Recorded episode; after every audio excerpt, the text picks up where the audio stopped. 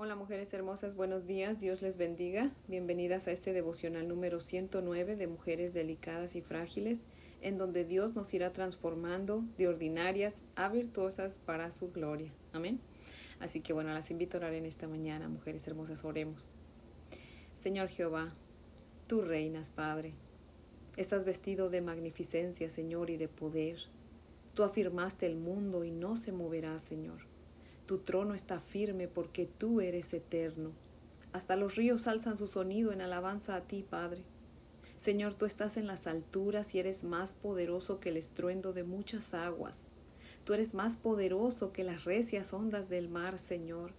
Tus testimonios son muy firmes y la santidad, Señor, embellece tu casa. Tú eres Dios por los siglos de los siglos, Señor y por eso te adoramos y por eso te alabamos y por eso te exaltamos, Señor. Y por eso tú eres nuestro Dios, nuestro Padre. Te amamos, Señor, te amamos, Padre nuestro. En Cristo tu Hijo. Amén. Bueno, mujeres hermosas, esta mañana las invito a que abran su Biblia conmigo en Génesis capítulo 30, versos del 3 al 27.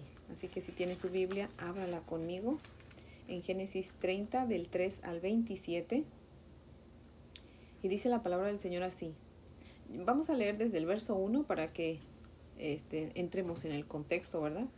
Y podamos entender bien toda la historia. Dice 30 desde el 1 hasta el 27.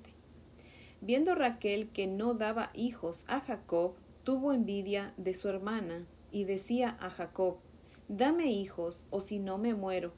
Y Jacob se enojó contra Raquel y dijo, ¿Soy yo acaso Dios que te impidió el fruto de tu vientre? Y ella dijo, He aquí mi sierva Bila, llégate a ella, y dará a luz sobre mis rodillas, y yo también tendré hijos de ella. Así le dio a Bila su sierva por mujer, y Jacob se llegó a ella. Y concibió Bila, y dio a luz un hijo a Jacob. Dijo entonces Raquel, Me juzgó Dios, y también oyó mi voz, y me dio un hijo. Por tanto llamó su nombre Dan concibió otra vez Bila, la sierva de Raquel, y dio a luz un segundo hijo a Jacob. Y dijo Raquel, con luchas de Dios he contendido con mi hermana, y he vencido. Y llamó su nombre Neftalí. Viendo pues Lea que había dejado de dar a luz, tomó a Silpa su sierva, y la dio a Jacob por mujer. Y Silpa, sierva de Lea, dio a luz un hijo a Jacob, y dijo Lea, Vino la ventura, y llamó su nombre Gad. Luego Silpa, la sierva de Lea, dio a luz otro hijo, a Jacob. Y dijo Lea, para dicha mía, porque las mujeres me dirán dichosa. Y llamó su nombre Aser. Fue Rubén en tiempo de la siega de los trigos, y halló mandrágoras en el campo, y las trajo a Lea su madre. Y dijo Raquel a Lea, Te ruego que me des de las mandrágoras de tu hijo. Y ella respondió, ¿Es poco que hayas tomado mi marido, sino que también te has de llevar las mandrágoras de mi hijo? Y dijo Raquel, Pues dormirá contigo esta noche por las mandrágoras de tu hijo. Cuando pues Jacob volvía del campo a la tarde, salió Lea a él y le dijo, Llégate a mí, porque a la verdad te he alquilado por las mandrágoras de mi hijo. Y durmió con ella aquella noche. Y oyó Dios a Lea, y concibió, y dio a luz el quinto hijo a Jacob. Y dijo Lea, Dios me ha dado mi recompensa por cuanto di mi sierva a mi marido. Por eso llamó su nombre Isaacar. Después concibió Lea otra vez y dio a luz el sexto hijo a Jacob. Y dijo Lea, Dios me ha dado una buena dote. Ahora morará conmigo mi marido, porque le he dado a luz seis hijos. Y llamó su nombre Después dio a luz una hija y llamó su nombre Dina. Y se acordó Dios de Raquel y la oyó Dios y le concedió hijos. Y concibió y dio a luz un hijo y dijo, Dios ha quitado mi afrenta. Y llamó su nombre José, diciendo, Añádame Jehová otro hijo. Aconteció cuando Raquel hubo dado a luz a José, que Jacob dijo a Labán, Envíame e iré a mi lugar y a mi tierra. Dame mis mujeres y mis hijos, por las cuales he servido contigo, y déjame ir, pues tú sabes los servicios que te he hecho. Y Labán le respondió, Halle yo ahora gracia en tus ojos, y quédate. He experimentado que Jehová me ha bendecido por tu causa. Amén. Dice el verso 3 que Raquel le pidió a Jacob que se uniera a su sierva Bila para que por medio de ella tuviera un hijo. La costumbre de aquel entonces era que si el patrón tenía un hijo con una sierva, pues ese hijo venía a ser, ahora sí que de, de él, del patrón y de su esposa, ¿verdad? Y esta historia me recuerda a Sara y a Abraham, pues si se recuerdan, Sara también era estéril y le dijo a su esposo Abraham que tomara por mujer a su sierva Agar para que ella tuviera un hijo por medio de Agar, ¿verdad? Y esa idea tan descabellada de Sara pues trajo problemas que hasta el día de hoy continúan, como vimos en ese devocional, ¿verdad? Recordemos que en este tiempo Dios todavía no establecía las leyes, así que no era mal vista esta situación, pero tampoco significa que Dios la aprobara, ¿verdad? Estas historias nos permiten ver la perversidad de nuestro corazón que es celoso, envidioso, lleno de amargura y de discordia. Pues en lugar de que Raquel se pusiera a pensar que Lea no tuvo la culpa de estar en esa situación, pues a ella no le pidieron su opinión, pero no, Raquel veía a su hermana como su rival, en lugar de amar a los hijos de su hermana, que tenían más derecho de amor que los hijos de su sierva Vila, no lo hace así, al contrario, ¿verdad? Hace que Jacob se una a su sierva para que tenga un hijo, y sí, efectivamente tuvieron un hijo, y Raquel le pone por nombre Dan, que significa juez, como diciendo, Dios vio mi situación y falló a mi favor. Luego Bila dice que tuvo otro hijo, ¿verdad? Y Raquel lo nombró Neftalí, que significa mi lucha, como si Raquel estuviera diciendo, ya casi alcanzó a mi hermana en el concurso de a ver quién tiene más chamacos, ¿verdad? Como saben, yo soy de México y en México a los niños les decimos chamacos, chiquillos, ¿verdad? Y bueno, y Lea también con su perverso corazón pues no quiso perder el concurso, así que dio su sierva a Jacob para tener hijos por medio de ella. Y pues sí, Silpa tuvo un hijo con Jacob y Lea le pone por nombre Gad, que significa tropa, como que si Lea estuviera diciendo, ahora sí ya me llegaron refuerzos, ¿verdad? Luego Silpa tuvo otro hijo y Lea lo llamó Aser, que significa feliz o felicidad, como si Lea estuviera diciendo, ahora sí ya soy feliz. Luego en los versos 14 al 17 vemos las negociaciones que Lea y Raquel hacían para dormir con Jacob, ¿verdad?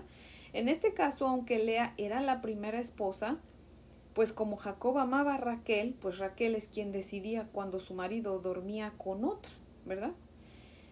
¿Sabe usted por qué Raquel quería las mandrágoras?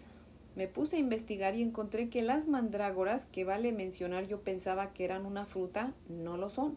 Son raíces con forma humana, como un tipo de como de papa o zanahoria, así es una raíz larga, que pues al ser un tipo como de papa pues crece enterrado en la tierra.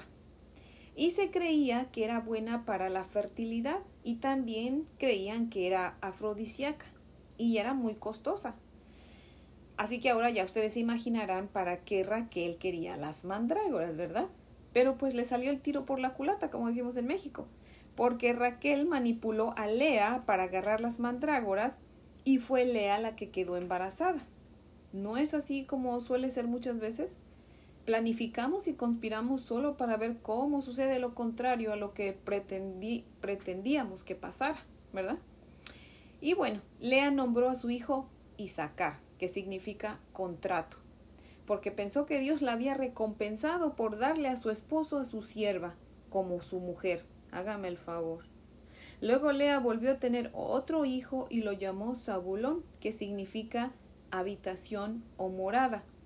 Como que si Lea estaba reflejando el deseo de experimentar seguridad en el esquivo amor de Jacob por ella.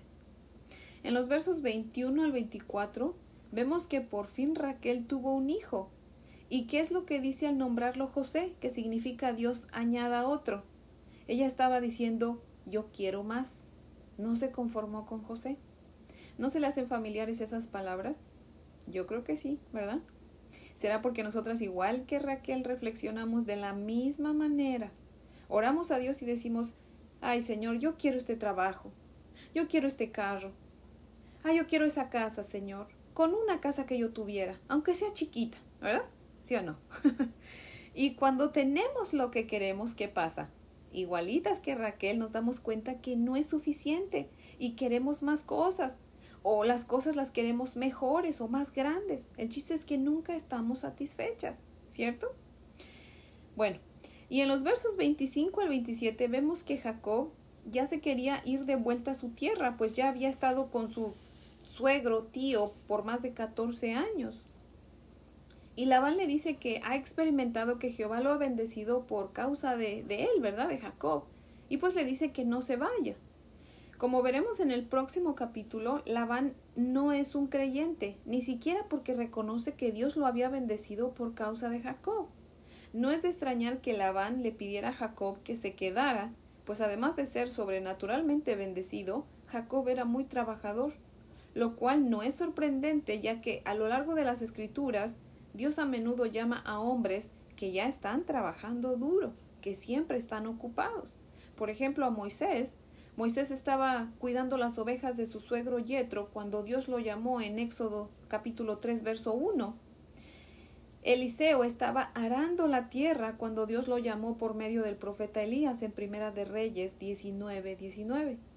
El apóstol Pedro estaba echando su red al mar cuando Dios lo llamó en Mateo 4 18. Mateo estaba cobrando impuestos cuando Dios lo llamó en Mateo 9 9. Dios nunca va a llamar a gente que está desocupada. Él siempre llama a los que están ocupados, ¿verdad? Porque esos son los trabajadores, los que se mantienen ocupados, ¿verdad? Dice Colosenses 3:17, todo lo que hagan, háganlo en el nombre del Señor Jesucristo. O sea, el apóstol Pablo estaba asumiendo que siempre vamos a estar haciendo algo. Jesucristo dijo en Juan 15:16, ustedes no me escogieron a mí, yo los escogí a ustedes, yo los mando. Amén. Mujer hermosa, si usted que me está escuchando, usted no ha consagrado su vida a Cristo, este devocional es para usted, mujer hermosa. Hoy Dios la llama a venir a Él y la manda que haga todo para su gloria de Él. Amén. Dice Hechos 3:19, arrepiéntanse y conviértanse a Dios para que sean borrados sus pecados para que así vengan de la presencia del Señor tiempos de refrigerio. Amén. La decisión es de usted, mujer hermosa. No espere a estar desocupada. Hoy es el día de su salvación. Amén. Y si la está llamando es porque Dios sabe que usted es una mujer ocupada, no es una mujer floja. Así que no espere a estar desocupada, porque si no el Señor no le va a llamar, ¿verdad? Ahorita que usted está ocupada es cuando Dios le está llamando acepte el llamado de nuestro Señor. No sabemos si va a haber un mañana. No sabemos qué día el Señor nos llame a cuentas. Así que hoy es el día, mujer hermosa. Así que bueno, este es el devocional de hoy. Espero que les sea de gran bendición y pues las invito a orar para terminar. Oremos. Bendito Dios. Gracias Señor por haber escogido a Jacob. Y gracias Señor por habernos escogido a nosotras, Padre. Señor Dios Todopoderoso, es mi oración que todas las mujeres que escuchan este devocional, Señor, y que aún no te conocen, Padre, que aún no te han consagrado su vida, Señor, te conozcan, Señor, se arrepientan y se conviertan a ti, Padre. Por favor, mi Dios amado, quítales ese corazón de piedra que tienen que les impide venir a ti, Señor, y dales un corazón de carne, Señor, que esté dispuesto a seguirte y a pagar el precio por hacerlo, Señor. Por favor, Padre mío, no las dejes, Señor. Si son escogidas, no las dejes hasta que vengan a ti y sean salvas, mi Dios amado.